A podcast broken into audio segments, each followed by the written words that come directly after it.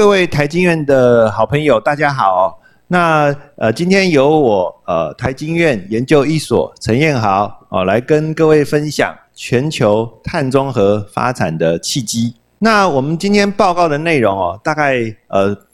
第一个就是我会跟大家介绍一下呃最近很热门的哦，什么叫做净零排放啊？这个 Net Zero 这个的观念。第二个部分呢，就跟跟大家说明啊，什么是欧盟的碳边境的机制哦，因为这个机制其实有机会会影响到我们台湾的整个呃经济未来的一个发展。那第三个呃，就是我们介绍一下企业怎么样一些标杆的企业，他们追求我们讲碳中和啊，他们是怎么样的一个作为。那第四个哦，就是说我们也呃希望可以给各位一些呃想法，就是说一个企业。如果他要去追求碳中和，他可以选择什么样的治理架构跟价值体系来支撑他去追求这样子一个发展的目标？那最后一个是我们台经院啊，长期在呃从事再生能源相关的研究。那我们这边也提出一个，就是怎么样利用再生能源来支持呃我们未来整个全世界走向碳中和的一个做法。那首先跟大家呃分享一下什么是近零排放哈这个新的观念。诶，这边大家看到这是一个增文水库哈四月的照片，我们可以看得到啊几乎是看不到任何一滴水哦，那整个呃地表都是枯竭的哦。那这个呃是我们就在我们这个事情这情景就发生在我们的身边哦。这其实是说明了一个就是现在气候已经。啊，气候变迁已经是一个真正的紧急状态哦。那我相信台湾最近的旱涝不均啊，大家感受很深，很多水库几乎都没有水了。结果前两天好不容易下一个水，就淹水淹到膝盖。哦，大家可以看到，这真的是气候变迁带来的旱涝不均哦。那这样的状态呢，哦，其实已经不是只有今年，事实上过去的几年哈，也都有常常发生这样的事情啊。这样子呢，也代表就是说。这个未来哈，这个气候变迁哈，它再也不是一个国家的层级的责任而已哦，它会是我们每一个人或是每一个单位哈，我们在面对这个所谓的气候变迁的议题的时候，我们都要更扮演积极的角色来防范啊这种紧急状态，甚至危害到我们的生活。那其实近零这个承承诺要达到呃近零这个。状况哦，事实上，全世界有很多国家目前都做出这样的承诺哦，至少有一百五七十几个国家，事实上都做出这样子的承诺。那这代表了什么意思呢？代表了其实这个承诺代表了全球百分之五十六的人口，或是全球将近百分之七十的经济规模，哦，或者是说目前全球百分之六十一的排放，事实上未来都会往这个所谓的近零。呃，这个的方向啊，来落实啊，那所以这个已经是一个全球化的一个活动。那我们也可以预期哈，这个事情在全球哦会越来越多的国家来参与。那这个是我们的蔡总统哦，事实上在上个月的四二二哈，就是世界地球日的十一点的时候，我们的蔡总统也正式的宣布哦，我们国家啊，二零五零哈近零转型哈，不但是全世界的目标。也是我们台湾的目标哦，所以我们台湾哦过去能源转型，接下来我们也要把我们这个能源转型加强哦，到二零五零变近零转型哦。所以目前其实政府的很多部门都已经开始规划，在二零五零年要达到近零排放目标的途径哦。那这个呃，事实上我们国家在这个整个近零排放有一个专责的小组来负责。那目前是由我们的这个国发会。来主导，然后呢，事实上分成各个不同的工作圈来探讨哈，就是在这个我们的制造部门、运输部门、住宅或是农业，我们怎么样提出一个系统性达到近零的一个策略？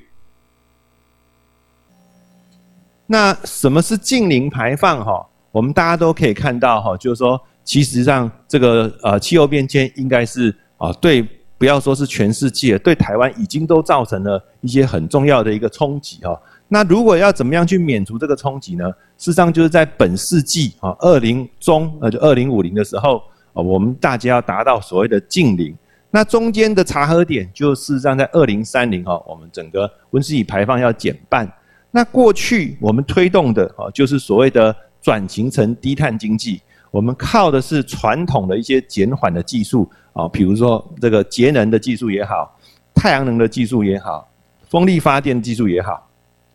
但是如果要进一步达到完全没有这个零的排放，那甚至我们还要把大气的二氧化碳浓度下降，那这个时候呢，事实上我们也需要新的技术来支持啊。这里谈的就是所谓的除碳的技术啊，比如说我们可以把二氧化碳捕获，或者是用森林我们的碳汇来吸收大气中的二氧化碳。那这些技术哦，未来也必须要呃发展哦，到呃有机会的话，也希望能够实质的呃导入运作。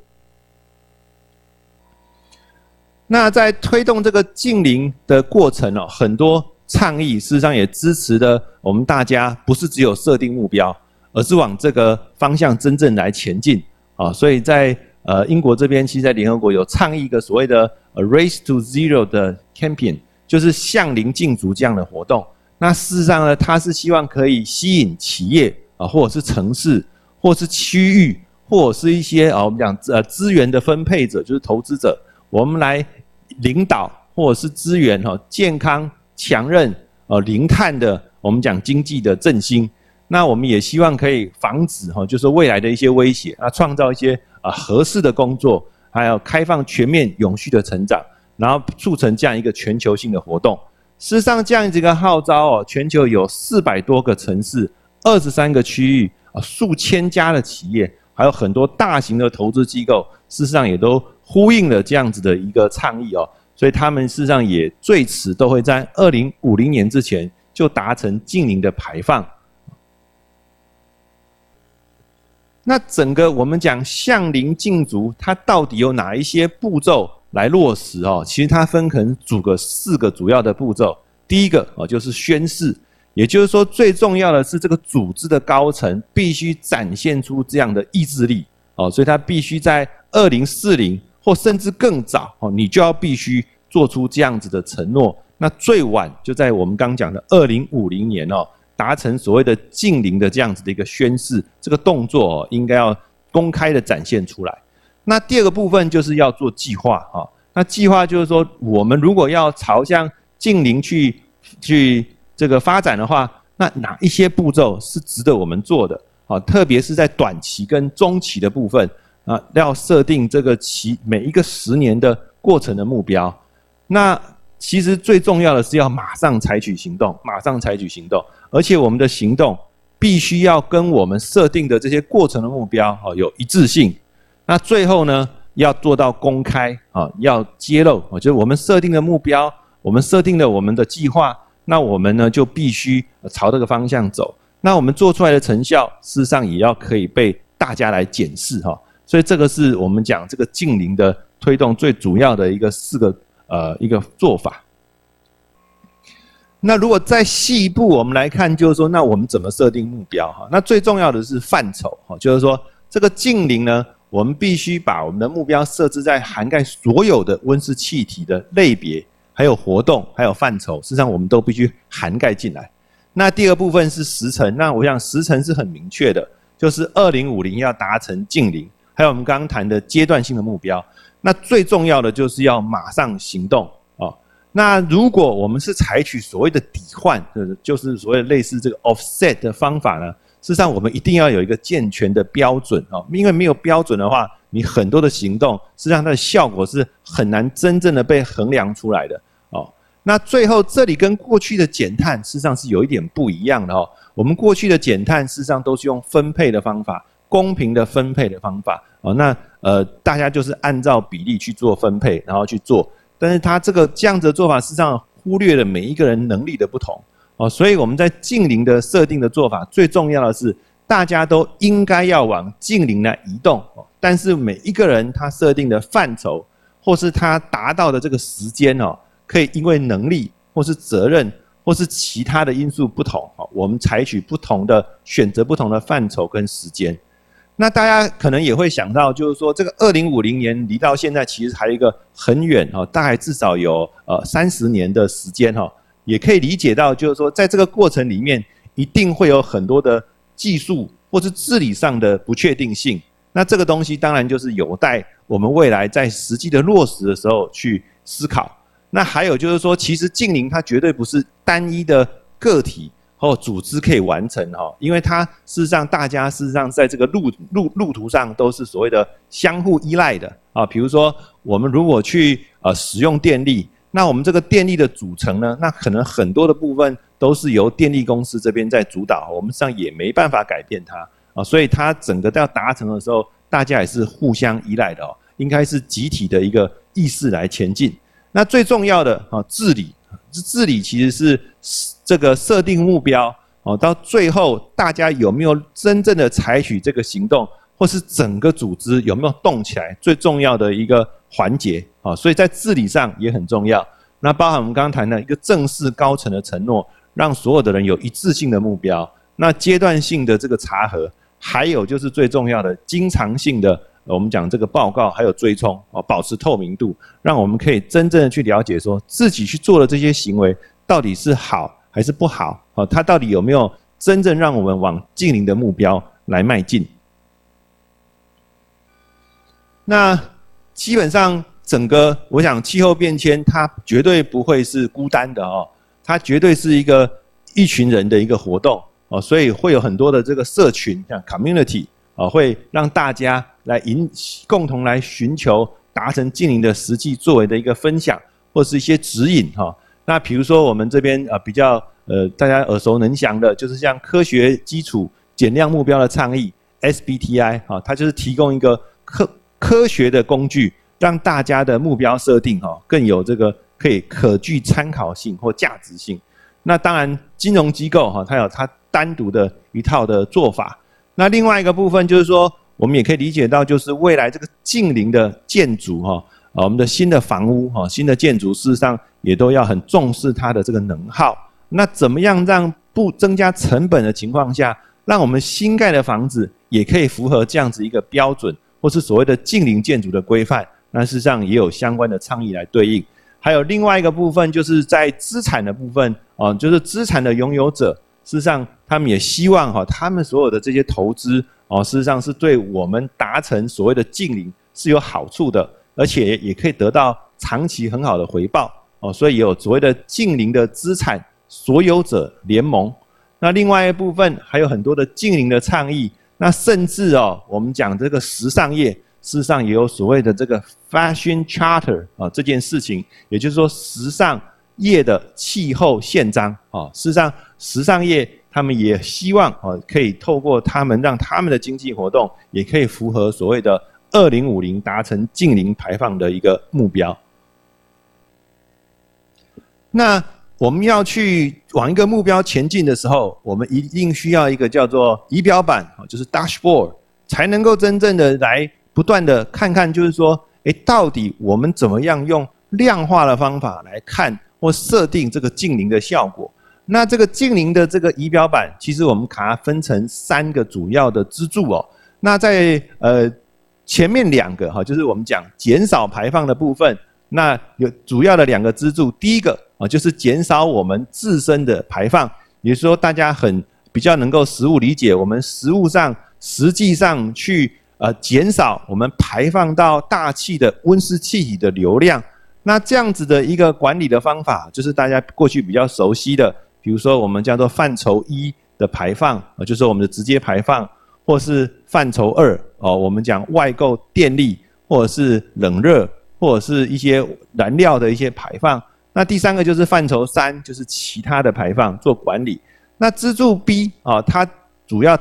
是相对于参考的呃情境，然后你温室气体排放的差异的效果，哈，那它谈的事实上是一个被避免的一个排放。啊，比如说我们做呃温室呃，我们叫这个的车子排放量很低，相较于市场上现有的车子，它没有排放的话，那当然这样子的倡议这样子的一个产品跟商品也可以去减少排放的产生。那最后一个部分，我们讲就是负碳的部分，就是改善碳汇啊。那当然就是要发展一些碳汇。事实上，它是所谓的负的排放，就是我们把。这个实际从这个大气之中去抓取下来的这些温室气体的这个数量，那它所谓的考虑就是我们是直接的移除，或者是间接的移除哦。那我们大家看到这一张支柱 A 哈，就是我们刚刚提到的温室气体排放管理的类型哦。那这个东西就刚刚提到了范畴一，就是来自于公司可以拥有或是可以直接控制的一些直接排放的来源。那范畴 B 哦，就刚提到的是消耗外部的电力，或是蒸汽，或是他去购买这个 heating and cooling 啊，来自于这个生产方间接的排放。那第三个部分哦，就是在公司整体的价值链啊，上游跟下游啊，其他十五个不同类别的排放。那这个事实上都是在我们未来做净零的时候都要去考虑的范畴。那支柱 B 哦，这个部分我们举个实例啊，比如说像这个我们讲这个所谓的呃 Tesla 哈，我们大家最呃理解，就 Tesla 其实它真正赚钱不是靠卖车，事实上是靠这个额度。哦，它才呃让它这个转亏为盈哦。那这个是怎么样一个逻辑哦？事实上，在美国这个车子的制造商，他们所制造的车子啊的温室气体排放都要被达，都一定要达到法律要求的一个标准。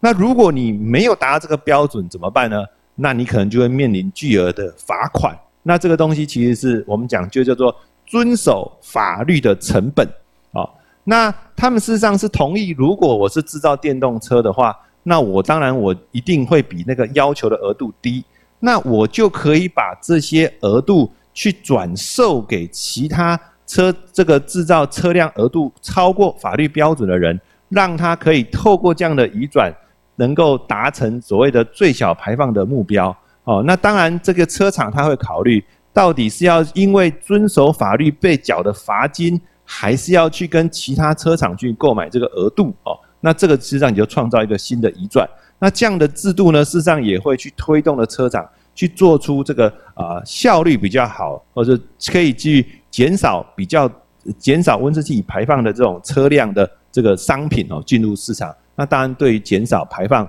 或是驱动我们达成净零也都会有效果。那最后一个部分啊是比较科技的哈，就是我们讲叫做改善碳汇的部分，也就是说我们可以使用生殖能废弃物的碳捕获技术，或者是说我们可以去做森林的造林去除碳，或是我们可以直接采用一些新的科技，把大气中的二氧化碳直接捕获，或者是说我们也可以从这个海洋的部分去种植海藻或者是围藻。事实上都会有一些固碳的一个效果哈，这些就是所谓的负碳的技术。那接下来我们跟大家介绍一下，我们讲最近很重要的一个欧盟的一个碳边境的一个机制哦。那欧盟的碳边境机制啊，主要就是说，它事实上是在两个一个碳中和或是一个绿色的经济体上面呢。它事实上，它是为了避免，就是说我如果在一个碳中和或是绿色经济体内部，那其他人的产品呢，它一直排碳呢，事实上它会造成所谓商业上不公平的竞争啊，所以它希望透过一个碳边境的机制，让双方就是说可以在碳的这些议题上的竞争力是调整到一致的，然后让双边都会有很好的呃这样商业公平竞争的机会。那目前呢，欧盟相关的机制，它会提出这样的想法。事实上，它的目的啊，希望大量的减少，除了减少欧盟本身的排放之外呢，事实上也希望可以去解决这个所谓的碳泄漏的问题。那甚至啊，它有机会来激励其他的国家共同的努力来参与。那这样子的机制呢，事实上也让我们整个欧盟的这个碳市场的价格有很大的变化哦。我们可以看得到，在二零一二一年的一月的时候，它的这个碳价哈已经上升到将近每吨啊四十块欧元哦。所以我们可以理解到，就是说这个碳边境的机制对于维持这个碳市场的价值，事实上是也有很好的一个帮助。那实物上它采取的措施呢？呃，这个要看呃当地的一个碳的管理的状况而异哦。比如说一个区域啊，如果它有这个碳定价的话，那当然就是呃就要按照这个它的碳的这个排放来支收。那当然不同地方会有不同的碳定价，那可能就必须要去做一些差额的这个补补补助了哈，补贴或是或者把它补上去。那最后一个，如果你都没有对等的这些碳的价或是管理的机制，那当然就要统一征收。好，所以这个部分未来对我们台湾的经济事实上是一个出口导向的经济，甚至我们很多的这个半导体或是电子产品，事实上都是以出口为主。啊，所以这也不难理解为什么这么多的企业哦会有往这样子的方向来前进。那这个机制呢？呃，今年哈，我们呃其实也可以理解到，就是说这个机制已经今年事实上欧盟已经决定哈，在二零二三年就会实施哦，所以这个东西呃变成我们国家的企业就呃可能要积极的哦，甚至政府可能积极要跟欧盟这边来洽谈，到底台湾我们的产品跟欧盟这边的碳边境的机制怎么样来做衔接啊？怎么样的，比如碳足迹的计算，或者是说一些。碳再生能源凭证的一些一致性，哈，事实上都会是未来要协助企业去呃减少这个所谓欧盟碳边境机制一个很重要的一个作为。那接着我们来看哈，就是说，其实从呃整个我们自身企业的责任哦，要趋向我们企业去往追求碳中和。那另外一个部分呢，实际上很多新的。我想这些管制的措施，事实上也让企业啊不得不去重视这个所谓的它的这个经济活动对环境的影响啊，所以我们也可以看到，就是很多的企业也来倡议这样子一个碳中和的一个作为。那我们这边主要就是看标杆的企业，他们怎么样来面对这样子一个新的环境的变化，他们采取的一些做法。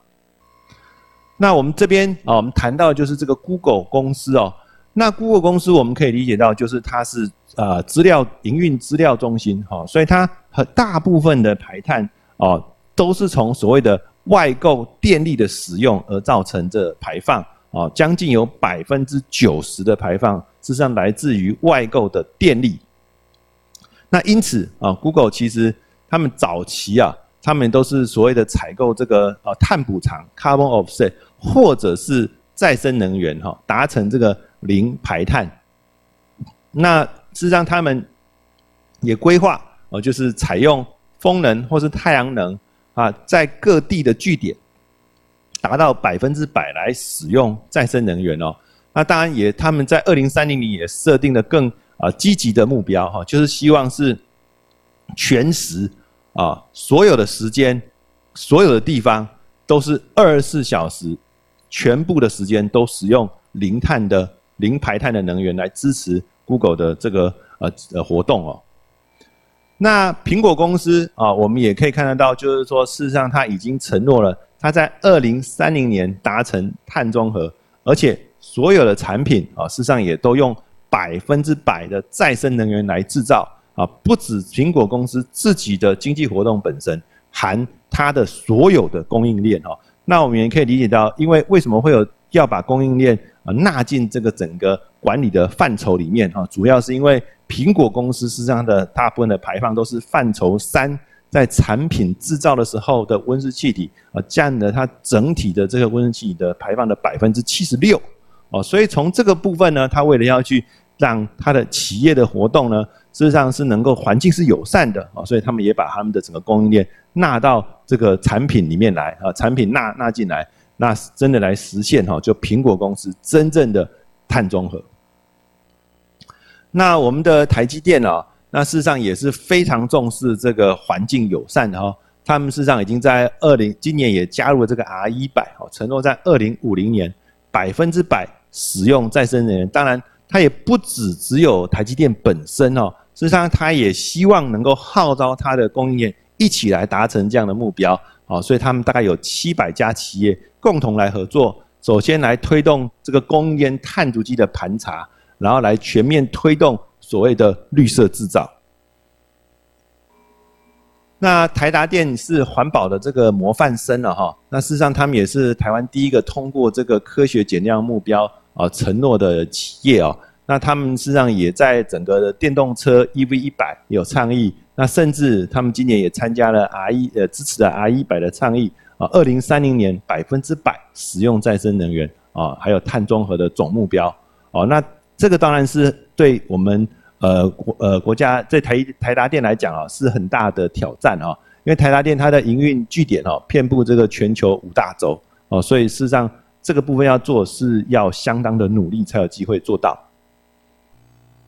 好，那这个是最近的新闻哈，我相信这个大家都看到，就是呃特斯拉公司表示哈，它今年开始哈，所有的充电超级充电将全部都会使用再生能源来充电。那电动车配合再生能源，那当然就是完全是近邻的。我们讲运输的呃这个服务哦，可以来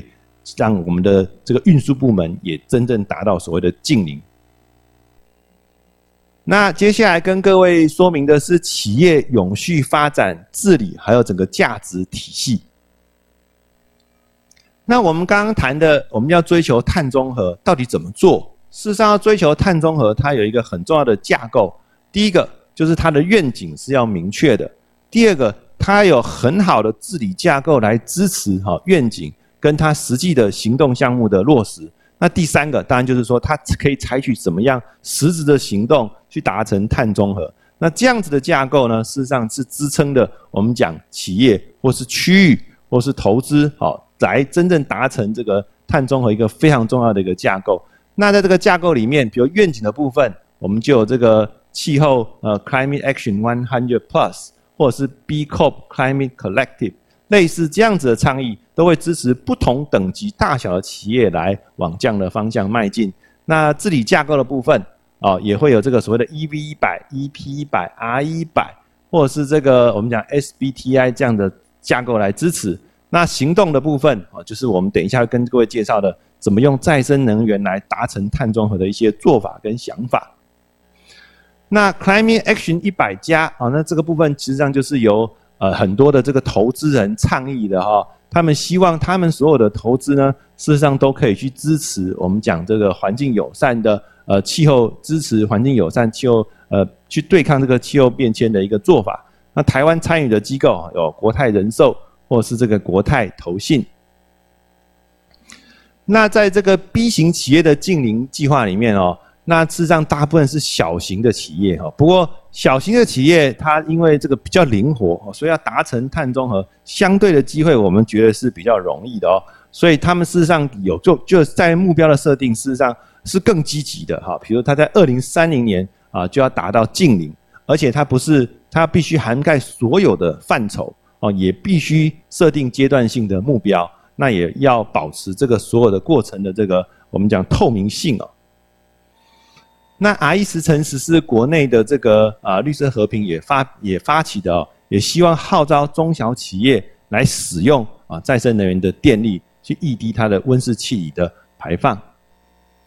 那这个 SBTI 的部分啊，就是我们提到了，主要是由这个呃 CDP 或者是这个联合国的全球联盟，还有这个世界资源研究所，还有世界自然基金会共同倡议的目标。他们希望协助企业啊，把减碳目标啊跟一些科学的基础相结合，让它的目标设定哦更具意义，那更有机会可以来实现这个所谓的对温室气体减量的一个贡献。